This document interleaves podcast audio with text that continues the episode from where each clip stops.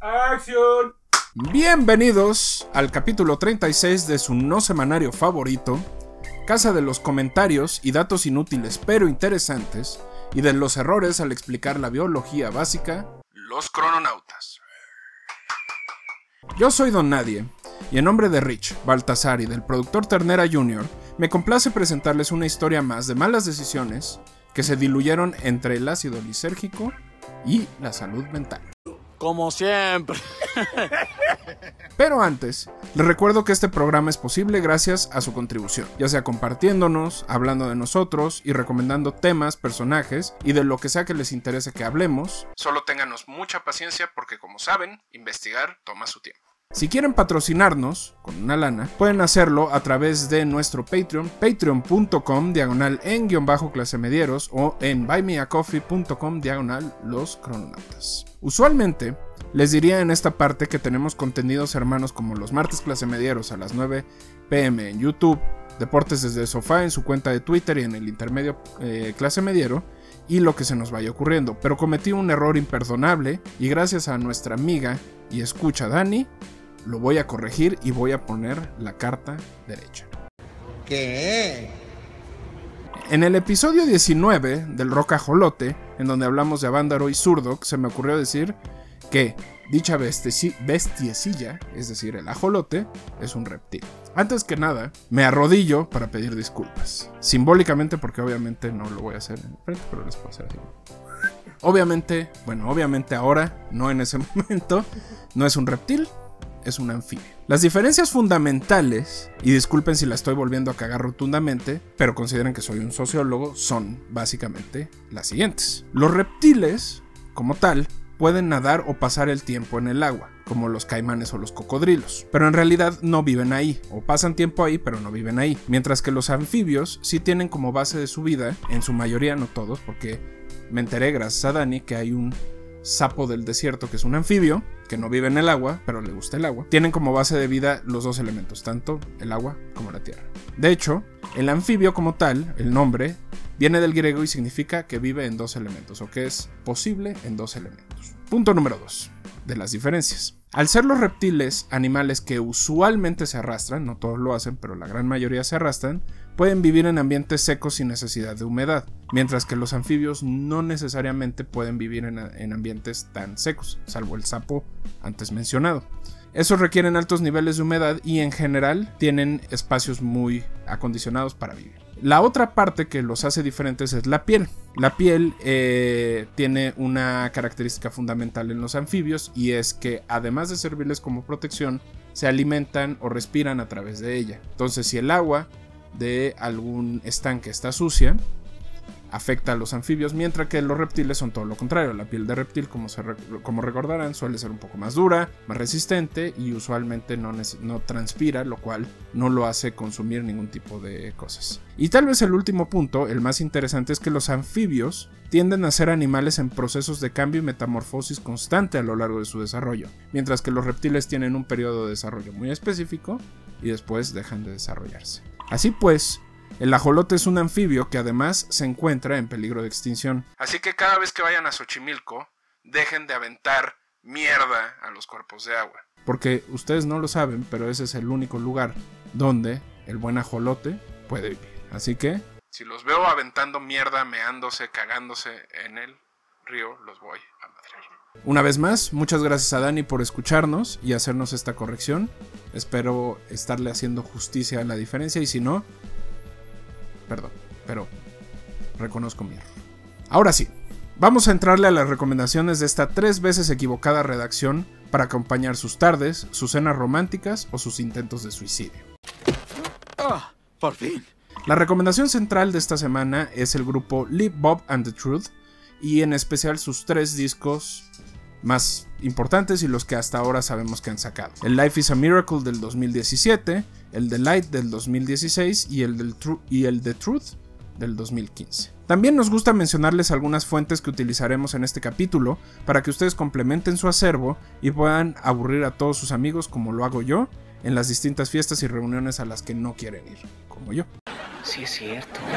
Si quieren saber un poco más de este señor, chequen eh, Sid Barrett and Pink Floyd de Julian Palacios o de Julián Palacios, eh, A Very Irregular Head o Una cabeza muy irregular de Rob Chapman y Mi ordinario hermano Sid de su hermana Rosemary. También pueden checar los videos del canal Mo, especialmente el que, el que se titula ¿Qué pasó con Sid Barrett? después de Pink Floyd y obviamente el documental de Amplified del canal de YouTube Amplified que los dos fueron muy importantes para esta investigación. Así que prepárense, tomen su cuadrito de ácido lisérgico, sus camisas floreadas, su guitarra decorada con espejos porque hoy hablaremos de uno de los músicos más extraños e interesantes de la contracultura y psicodelia en Inglaterra. Por supuesto que nos referimos al maestro Roger Sid Barrett.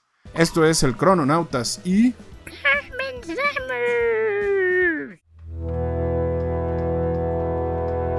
Crononautas.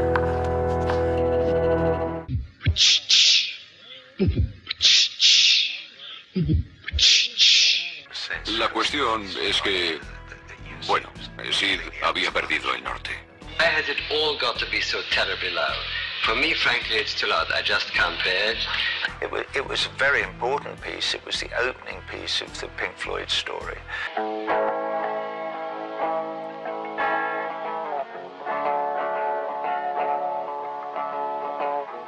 Hoy, Sid Barrett. Capítulo 1. La limonada de bebé o baby lemonade. Voy a usar el pretexto del que hizo la tarea mal, pero en este caso aplica. Mucho de lo que van a escuchar en este capítulo puede o no ser verdad. En realidad, la vida de Sid Barrett es un compendio de creencias, contradicciones y muchos mitos. Y ya saben cómo nos encantan estas historias. La razón por las que nos encantan es que hacen mi trabajo mucho más fácil, porque no importa si me equivoco, todo es posible. Pero antes hay que hacer dos aclaraciones. Por un lado, es fundamental entender que mucha de la gente que rodeó a este personaje durante los años 60 y 70 era fuerte consumidora de alucinógenos, que en el fondo son distorsionadores de la realidad. Por lo tanto, mucho de lo que se sabe de él puede estar diezmado por esto, por el amor o el resentimiento que sentían o simplemente porque sus ex compañeros de banda eran unos mezquinos de mierda. Sí, estoy diciendo que Roger Waters, David Gilmour y los otros güeyes que nadie se acuerda de ellos son unos miserables, pero eso lo vamos a ver después. Por el otro lado, él mismo nunca permitió que se construyera una biografía racional desde su perspectiva, en parte porque no le interesaba hablar de él, de su pasado, de lo que había hecho, y en otra parte porque sabía que lo único que le interesaba al público era su vida como músico, y él ya había abandonado ese camino y estaba hasta el que quede que le preguntara. Así que mucho de lo que van a escuchar hoy son historias raras y torcidas, pero interesantes, que tienen que ver con la salud mental y el desarrollo de este cabrón. Roger Kidd Barrett nació en Cambridge, Inglaterra, el 6 de enero del 46. Era parte de una familia de clase media y era el 4 de 5.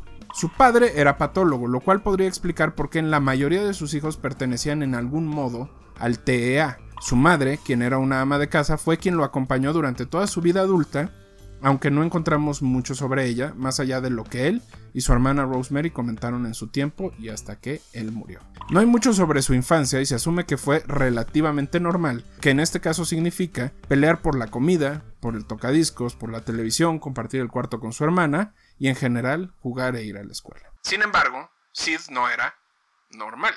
Lo primero que deben de saber es que según su hermana, y probablemente la referencia menos imparcial que tenemos en todas nuestras fuentes, él y la mayoría de sus, hermanos pertenecían de un modo u otro al espectro autista.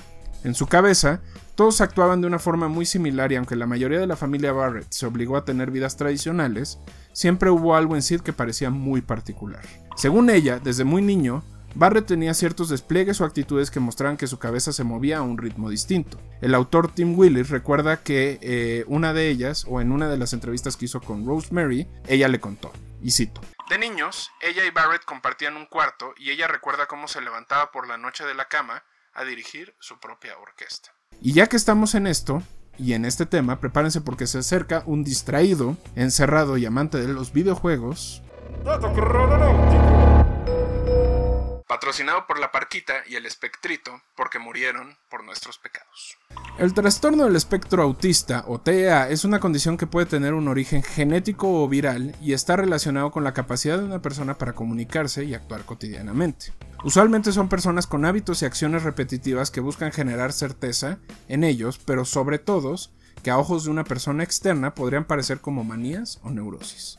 Se le llama espectro porque varía dependiendo de cada persona y en realidad aunque se puede ayudar a través de terapia cognitiva y medicamentos, se requiere una terapia conductual para cambiar o ajustar algunos patrones de estos. Por su capacidad de enfocarse o interpretar ciertas cosas o interesarte en ciertos elementos, son capaces de mostrar conocimiento amplio y sorprendente, capacidades más allá de lo común o que pueden ser consideradas como geniales. Pero en realidad esto no es necesariamente una ventaja, porque así como algunas cosas les resultan más fáciles, otras pueden ser extremadamente complicadas. Y Sid era básicamente el mejor ejemplo de esto. Durante toda su vida mostró un interés muy alto por la música y la pintura, pero el resto de la vida humana le parecía bastante compleja y aburrida. Retomando la entrevista de Tim, Willis, él diría, siempre tuvo una mente extraordinaria, que era prácticamente autista. Tenía un talento muy extraño para explorar las ambigüedades del lenguaje y también experimentaba sinestesia, lo cual hace sentido con su cercanía a la música psicodélica. Es por eso, ya no estoy citando, que se cree que nunca fue una persona que formaría muchos lazos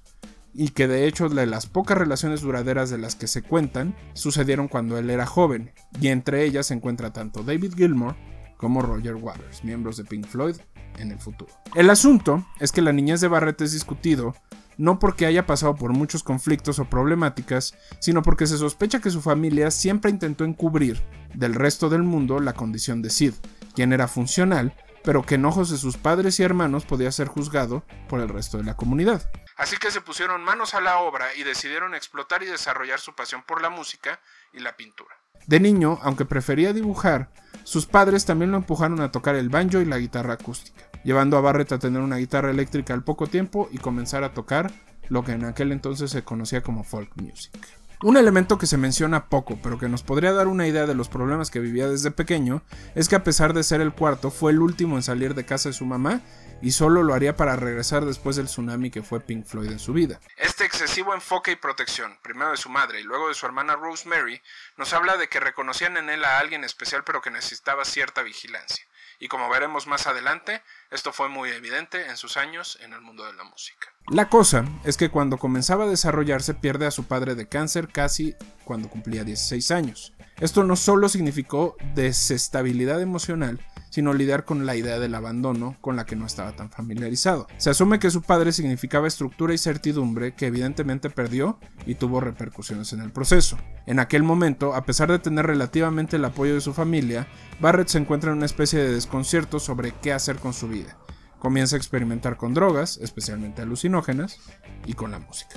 Recordemos que esto era Inglaterra en los 60. Un tipo de drogas disponibles eran muy diversas, así que mientras su madre trabajaba de lo que podía y rentaba cuartos en su casa para sacar las cuentas, sí decide darle una oportunidad a la, a la música y una oportunidad a abrir su conciencia. Capítulo 2. Payasos y malabaristas.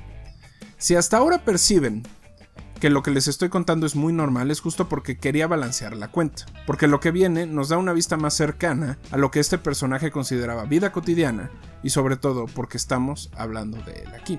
Algo de lo que no se habla mucho es lo relevante que fue en la formación de Pink Floyd como grupo, pero acá vamos a construir el caso y les vamos a dar argumentos por lo menos para darle el crédito del lanzamiento y del primer empuje de la banda. Aunque no se le puede llamar el creador del rock psicodélico, sí se puede reconocer en él una especie de refinamiento del género y maduración del sonido. O lo que es lo mismo, Sid le puso más desorden al caos, pero lo hizo atractivo, y esto hizo este tipo de música mucho más digerible para el público en general, es decir, la hizo música pop.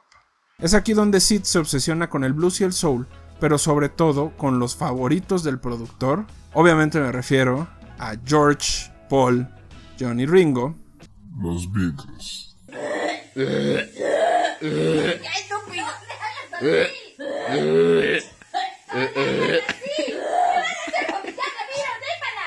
También le gustaban los Rolling Stones, pero los Beatles eran su principal gusto. Lo que estas bandas hicieron por él fue básicamente animarlo a llevar a sus pensamientos a la música y es aquí donde comienza a escribir sus propias canciones. Luego sería Bob Dylan y el movimiento folk quienes terminarían por definir el estilo de Sid en sus últimos años de carrera cuando ya era un solista. La cosa es que mientras intentaba hacer algo con la música también entró a la universidad y fue en ese espacio que conoció a David Gilmour. Irónicamente, la formación final de Pink Floyd como la conocemos no llegaría hasta la salida de Barrett. En realidad, aunque Gilmour y él colaboraron bastante en estos años, lo hicieron separados de lo que Waters y Sid estaban trabajando. Es decir, mientras estaba eh, Pink Floyd corriendo, David Gilmour era como músico de sesión y trabajaba con otros músicos y de hecho van a ver adelante, Gilmore entra hasta que Sid Barrett, bueno, lo meten para sacar a Sid Barrett. Ahorita les cuento eso. La cosa es que la comunidad era muy pequeña y hasta cierto punto todo se conocía. Es entonces que Nick Mason y Richard Wright, compañeros de Waters en la universidad, se unieron para formar la banda con Barrett. En aquel entonces el liderazgo creativo recaía prácticamente en Sid, quien además de ser un frontman interesante tenía una idea clara de cómo quería que esta banda sonara. Es entonces que comienzan a tocar en espacios públicos bajo el nombre de los Abdabs, The Megadeths y The Pink Floyd. Sí, The Megadeths como Dave Mustaine. El nombre de Pink Floyd, de hecho, es la suma de dos elementos ligados al blues, los músicos Pink Anderson y Floyd Council. Y adivinen quién creó ese nombre. No sé. Sid Barrett. El asunto es que no tenían can canciones propias y como la mayoría de las bandas de la época comenzaron tocando canciones de otros. Esto les ganó cierto nombre y respeto dentro de la comunidad de músicos, pero si querían un contrato debían comenzar a tocar sus propias rolas. Un poco lo que le pasó al Tri, pero obviamente el Tri es mejor banda, ¿no? ¿Estamos todos de acuerdo?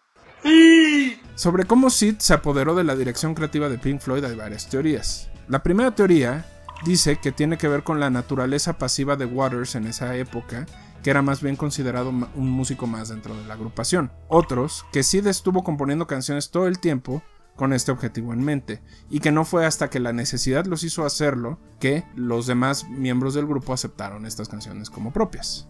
Esto último es muy probable, y era algo muy común en la vida de Sid, en donde otras personas tomaban decisiones por él y él por su lado se dejaba llevar. No sería sorprendente sabiendo ahora que el tipo de liderazgo de Waters era mucho más dominante y sobre todo era bastante convenenciero. Si estoy diciendo que Roger Waters es convenenciero, lo siento.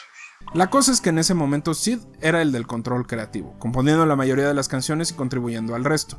Incluso muchas de las canciones que no grabó en ese momento posteriormente se volvieron en parte de su proyecto solista.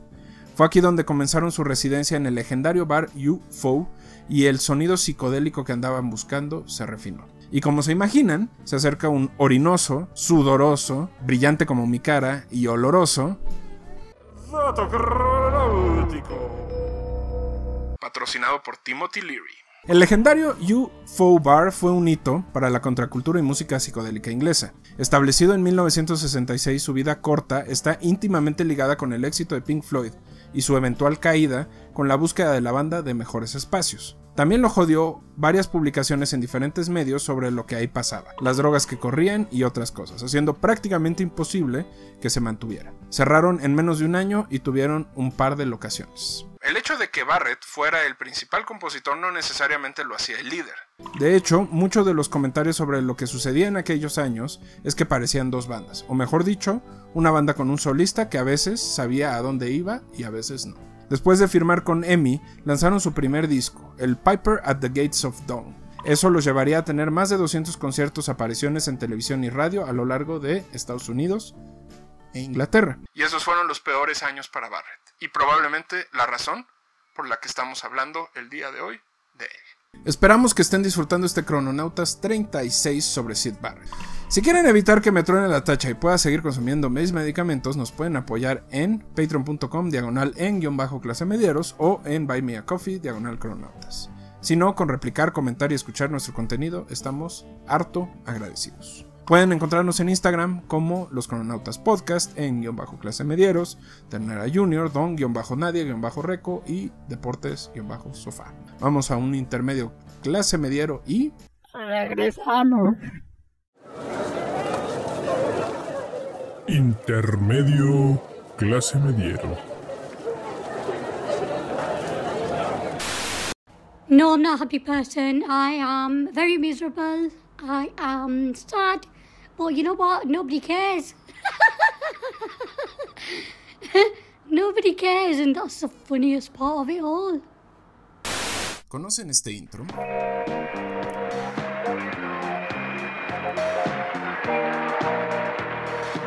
Probablemente no es quien creen. Esto es Disco Viejo. En 1977, Fiebre de Sábado por la Noche se convirtió no solo en un éxito en las salas de cine, sino también en la música. Con ello, John Travolta se convirtió en una estrella y la música disco gobernaba el mundo pop. Fue entonces que Ricardo González decidió darle una oportunidad a este género.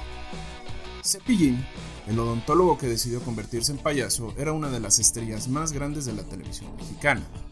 Para ese entonces, ya tenía cinco grabaciones y uno de sus éxitos más grandes, El Bosque de la China. Entonces, decidió tomar inspiración de los hermanos Gibbs y lanzar el que podría ser su disco más extraño, pero interesante, el Cepillín Night Fever. Editado en el 78, contenía canciones como Fiebre en la escuela, Bailando Feliz y Fiebre de Cepillín. Arreglado y producido en su totalidad por él y Jorge Nájera, alcanzó ventas de oro por más de 20.000 copias en discos Orfeón, alcanzando a los pocos meses el platino. Con este disco se presentó en Siempre en Domingo y su fama creció hasta principios de los 90. Sobre si obtuvo o no los derechos de replicar la música se sabe poco. Se cree que no los tenía y por eso no han habido reediciones del disco, aunque nadie relacionado con los Bee Gees ha puesto un error. Afortunadamente lo pueden encontrar en Spotify, así que denle una vuelta. Recuerden seguirnos en todas nuestras redes.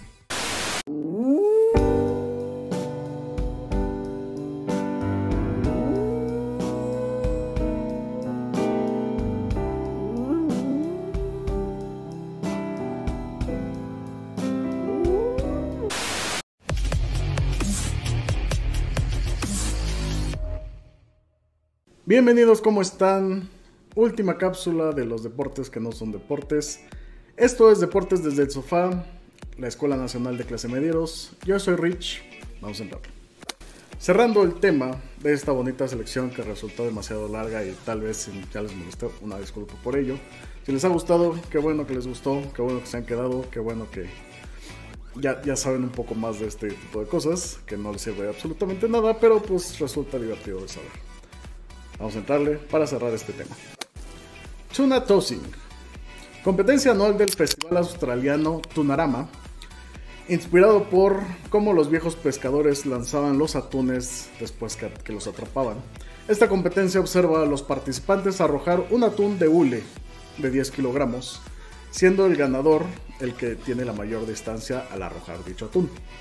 Seguro deben tener lo suyo, todo el tunarama, debe, hasta suena, puede sonar divertido, pero no, no podemos verlo como un deporte, simplemente es un, arrojar un atún falso, afortunadamente falso. Tuk Tuk Polo. Competencia aclamada el Sri Lanka, todo empezó bien ya en esta frase, donde sustituyó el uso de elefantes para jugar polo con tuk-tuks, eh, luego de que un elefante se estrellara con varios automóviles de espectadores el deporte resurgió en el 2013 con dichas motocicletas o, pequeños vehículos de tres eh, llantas que también son utilizados como taxis. Eh, eh, bonita y aguerrida competencia, pero pues hasta ahí no tendría que ser un deporte. Yuki Gassen, la batalla de bolas de nieve japonesa, surgida a finales de los 80s, que consiste en un juego colectivo donde dos equipos compiten en una cancha con 90 bolas de nieve y el objetivo es eliminar a todos los jugadores del equipo rival o capturando la bandera del adversario. Esta competencia que podrías armar jugando entre primos o cuates se ha popularizado tanto para tener ya campeonatos internacionales con representativos de Canadá, Suecia, Finlandia, Noruega, Estados Unidos, Rusia, Holanda, Bélgica y China. Y por alguna razón también Australia y Tailandia, que pues, no entiendo bien el cómo, si, si no es que tengan en todas sus regiones eh, nieve, pero también participan. Slaps o el slap fighting fue un fenómeno de un- unos años para acá en redes sociales, en YouTube y otras plataformas de video. Otro de esos deportes que surgen cuando dos sujetos se ponen a discutir, seguro yo puedo aguantar más cachetadas que tú, venga. Solo así se puede encontrar sentido de por qué esta competencia tuvo un origen al principio. Eh, es tan simple como resumir en esto.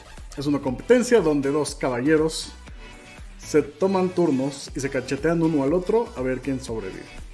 Por sobrevivir, evidentemente, lo menciono de cierta forma. Pero no, no crean que llegan a ese extremo. Y sí, si eres aficionado de los deportes de contacto, es algo entretenido de ver en realidad y en ciertos momentos. Es, es ver cómo dos sujetos se, cachetean hasta el cansancio o hasta que uno no queda al otro o simplemente no puede continuar. Qué bonito. Eh, considerando que no requiere más fu- esfuerzo físico más que el brazo y estar aguantando el golpe, evidentemente no podemos ponerlo como competencia. Mejor dicho, como deporte tendría que ser una competencia. Medio tonta de repente, pero competencia. El Buskashi. Este, agárrense porque es de los más extraños y de los peores que pude haber encontrado. Y bueno, también llamado el Kokpar, es una actividad ecuestre practicada en Afganistán, considerada como el deporte nacional de probable origen uzbeco. A ver si logro explicarlo, a ver si logran entenderlo, porque medio estaba leyendo, no encontré muchos videos al respecto, pero mientras estaba leyendo medio se me complicó algunas cosas. No, es que lo haya entendido bien, pero aquí vamos.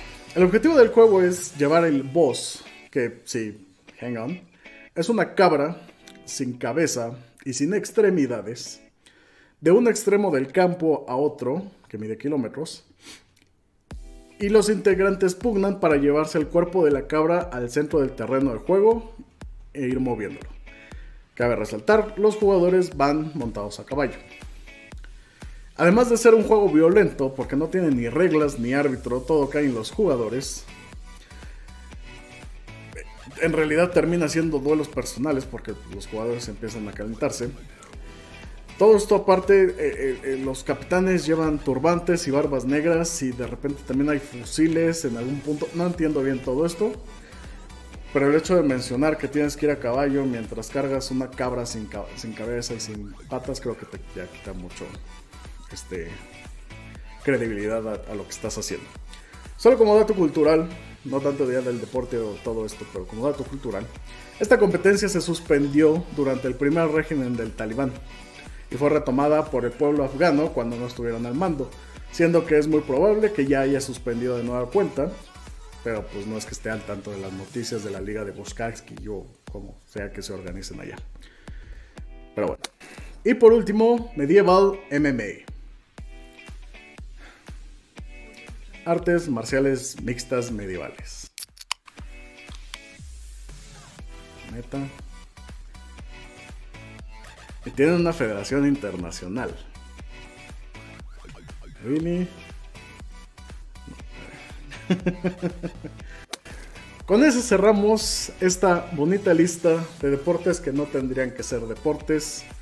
Espero les haya gustado. Hay unos cuantos todavía volando por ahí, pero si de por sí estos los encontraron ridículos, imagínense los otros que ni siquiera fueron dignos o me parecieron que no tendrían que haber sido mencionados. Pero bueno, ustedes díganme qué les pareció, qué pensaron, cuál fue su favorito de todos los deportes que no son deportes. Recuerden que nos pueden escribir en arroba deportes-sofá en Instagram y Twitter y en facebook.com diagonal deportes desde el sofá. Háganmelo saber. Esto fue Deportes desde el sofá, esto es la Escuela Nacional de Clase Medieros. Yo soy Rich, ahí se ven.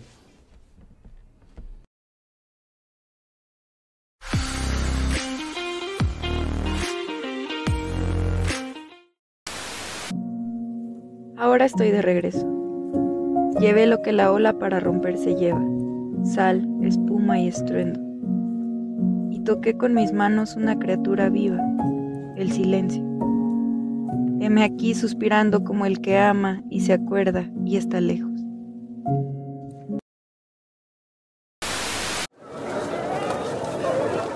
Fin del intermedio.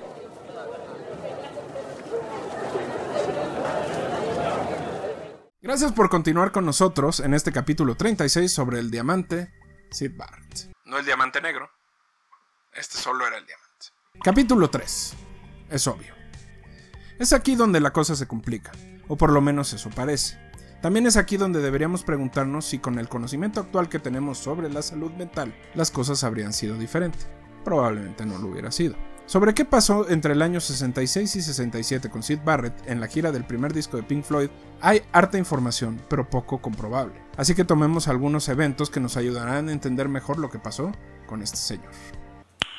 Nice. El consenso general es que su comportamiento se volvió errático, lo cual quiere decir cualquier cosa que nadie entiende. Lo que sí podemos hablar es que cada vez que eh, parecía menos conectado a lo que la banda hacía. Si iban a un concierto tenían que recogerlo y llevarlo, de otro modo difícilmente llegaba a la tocada. Aun cuando estuviera ahí, se cuentan varias veces de que Roger Waters y otros miembros del equipo de Pink Floyd en aquella época tenían que prácticamente cargarlo al escenario y que aún ahí no se sabía con exactitud qué haría, si se quedaría parado viendo al público, si solo cantaría, si tocaría la guitarra o simplemente balbucearía cosas.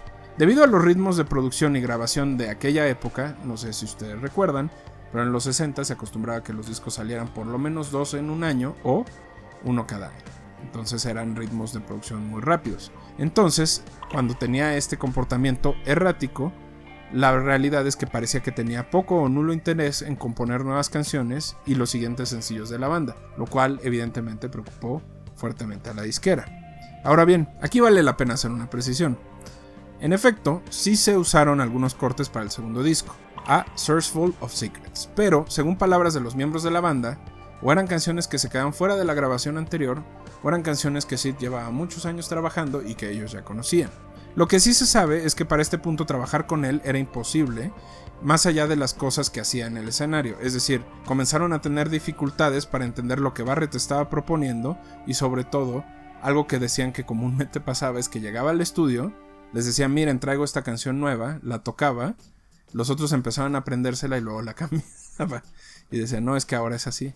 Y entonces vamos a adaptarla a esto. Entonces, obviamente, eso era extremadamente frustrante para estos cabrones que, si se dan cuenta, pues no eran necesariamente muy este, tranquilos y muy tolerantes. Y es que justo ese es el punto. Mientras ellos pensaban en una continuación del proyecto, Barrett quería regresar a las bases folk con las que había comenzado en Cambridge. El problema es que el tren de Pink Floyd ya estaba caminando y la dirección ya estaba clara para el resto de los integrantes. El único que no quería seguir ese camino era él. Ah, mamoncita, mija. Sobre si los miembros y en general el equipo alrededor de Pink Floyd intentaron hacer algo para ayudar a Sid, hay varias especulaciones. Se dice que en algún punto su amigo de la infancia, Roger Waters, intentó llevarlo a un hospital psiquiátrico para ser evaluado y rehabilitado, cosa que su familia le reprocha, y que de hecho nunca logró. O sea, lo llevó al hospital, se quedó en el coche y nunca logró que bajara. Dicha decisión se tomó después que, además, espérense porque se pone más culero. Sí, ah, bueno. Dicha decisión se tomó después de que hubiesen negado a ver a un doctor y donde los miembros de la banda llevaron una grabación de audio para que les dieran un panorama de la salud mental de Sid. Y el doctor que lo escuchó les dijo que no tenía regla. ¿What? O sea, imagínense que su trabajo y lo que hacen depende de que un día llevan, por ejemplo, que llevaran este video a que lo evalúen un psiquiatra y el psiquiatra diga, no mames, este güey está, que se lo carga a la verga y tomes decisiones con eso. Pero si se piensa con un poco más de detenimiento, el hartazgo y poca madurez de la banda era muy evidente y tal vez no tenían por qué lidiar con eso. Poco a poco comenzaron a buscar formas de garantizar que las cosas salieran independientemente de si Sid participaba o no. Aquí es donde sucedió esto que les decía, donde David Gilmour irónicamente conocido de Sid y presentado a la banda por Sid, empezó a tocar la guitarra cuando Sid no quisiera hacerla. Es decir, había días donde Sid llegaba al concierto, le colgaban la guitarra, pero estaba tan algo que no la tocaba y entonces David Gilmour estaba atrás tocando la guitarra en su lugar.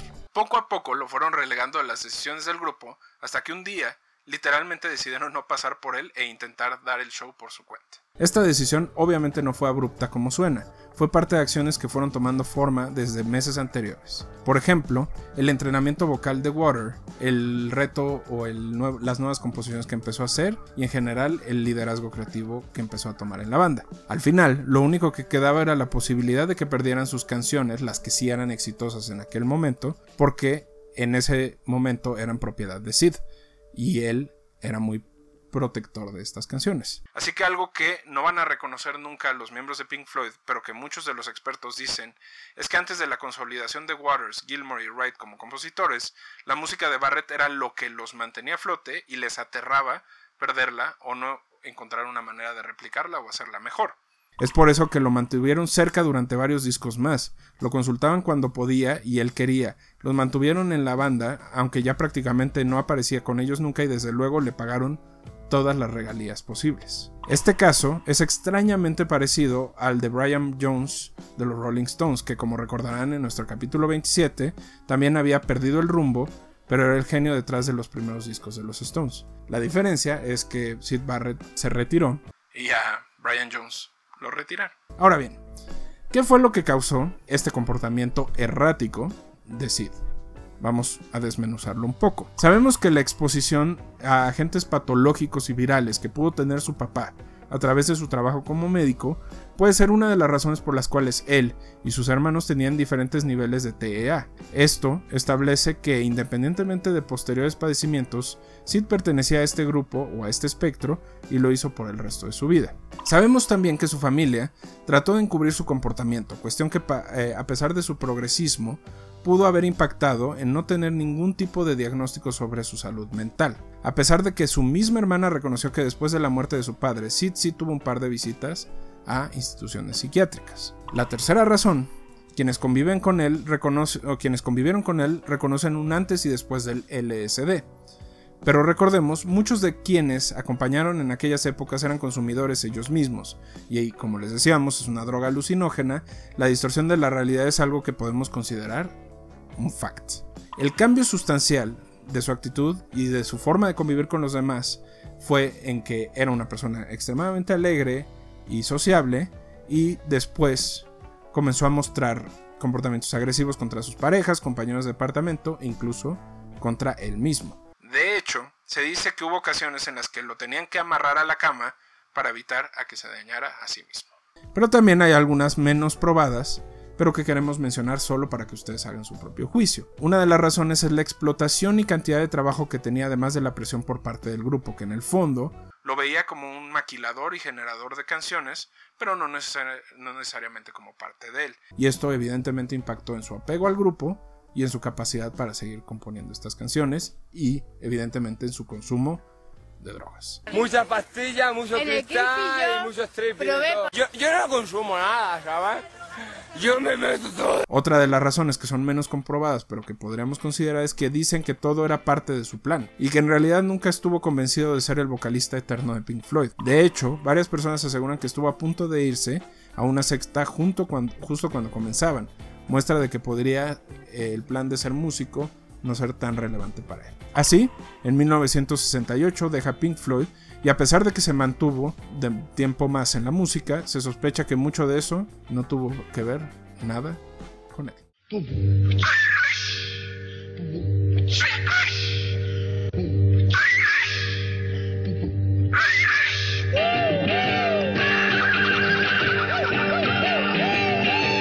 Capítulo 4. Shine on You Crazy Diamond. Aquí es donde más confuso se pone todo para Barrett. Mucho de lo que compuso desde joven fue evolucionando y terminó grabado en dos discos solista, The Madcap Laughs y Barrett. Pero lo que estuvo atrás de ellos es lo interesante. A pesar de ya no formar parte de Pink Floyd, tanto Waters como Gilmore se comprometieron a ayudar a grabar las canciones con él, lo cual es muy estúpido si consideramos que la razón por la que lo corrieron fue porque ya no lo aguantaban. Entonces ahí hay una muestra de que había culpa. Había harta culpa por parte de estos güeyes de haberlo corrido. Entonces lo ayudaron a grabar sus discos de solista. Ellos dirían más tarde, además, que fue un proceso tortuoso y complicado que tuvo resultados muy malos. De hecho, recuerdan haber intentado grabar canciones que el mismo Barrett ya no recordaba. Grababan canciones y le decían, oye, sí, necesitamos regrabar esta parte porque no quedó. Y él decía, What the fuck are you talking about? Aún así, para la disquera EMI, Barrett era el centro de Pink Floyd y como tal, decidió invertir para que, se volviera, para que volviera a salir al escenario, lo cual como puede pensarse terminó siendo una muy, muy mala idea. ¡Qué pendejo! Después de varias apariciones y momentos en donde nadie más lo podía cubrir, él mismo decide dejar de hacer esas presentaciones y mejor buscar formar un grupo. Es ahí donde forma Stars, el que sería su último intento por mantenerse dentro de la música, pero que después de algunos conciertos terminó igual que todo. Hecho caca. Es aquí donde el Barrett más distanciado de la realidad apareció.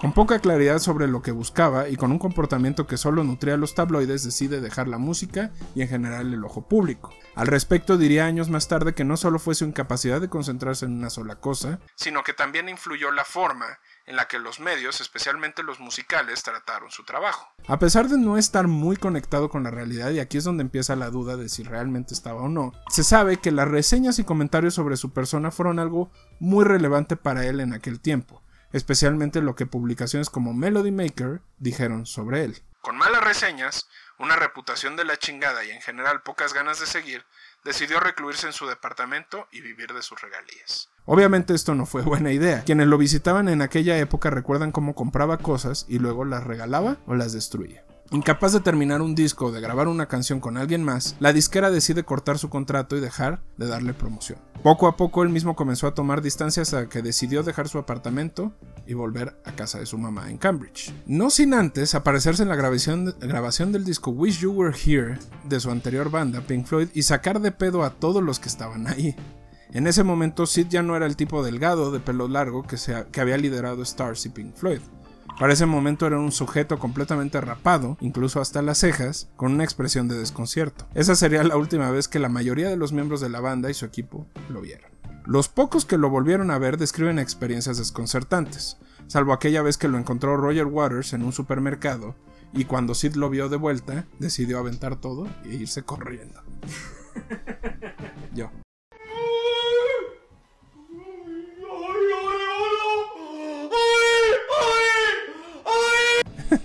Poco a poco fue dejando de aceptar hacer entrevistas y en general hablar de Pink Floyd. Fue en ese entonces, casi por 1979, que se recuperó contacto con su hermana, Rosemary, y se quedó en, casa de su mamá de forma eh, definitiva. Cuando se le pregunta a su hermana por qué dejó de dar entrevistas o aparecer en la luz pública, ella niega algún tipo de enojo o resentimiento. Simplemente dice que se cansó de hablar de algo que ya no tenía ningún significado para él. En 2006, con diabetes y otros padecimientos ligados a su edad, muere de cáncer en la misma casa que había vivido desde su regreso a principios de los 70.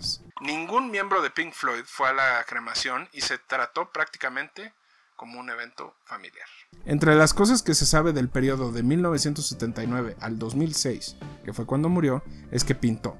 Se dedicó a hacer un libro sobre historia del arte y que le dedicaba varias horas a mantener el jardín de su madre. Se sospecha que la familia lo ingresó un par de ocasiones a algún centro psiquiátrico, pero esto es desmentido regularmente. Se sabe que iba al médico y que la mayoría de los medicamentos que tomaba eran para regular la diabetes, pero no para nada más. Mientras Pink Floyd explotó y se convirtió en una banda bastante conocida o en la que ahora conocemos, la influencia y el arranque que Barrett les dio es innegable. Tanto que la misma banda decidió incluir un track en su honor, Shine on You Crazy Diamond, que de hecho tocaron enfrente de él cuando los visitó en la grabación de Wish You Were Here.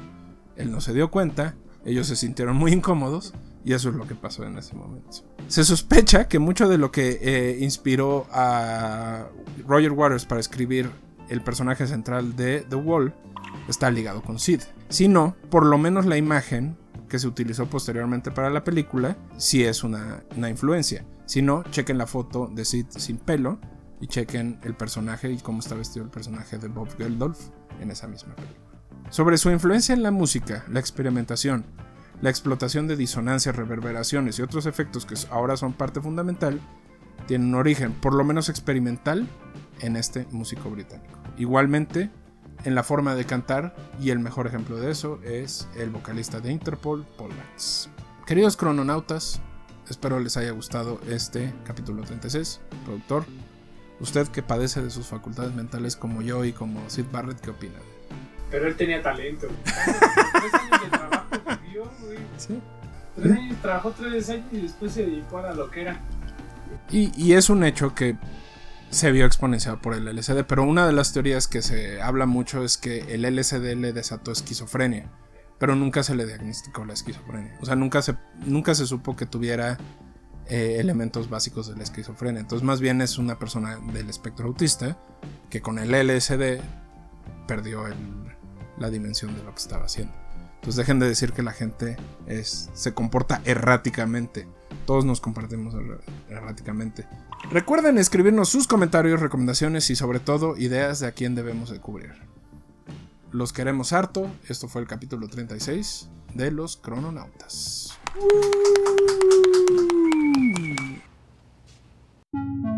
Crononautas. ¿No has visto Toro Max? Sí, ya me lo pero ya sé quién es el Toro.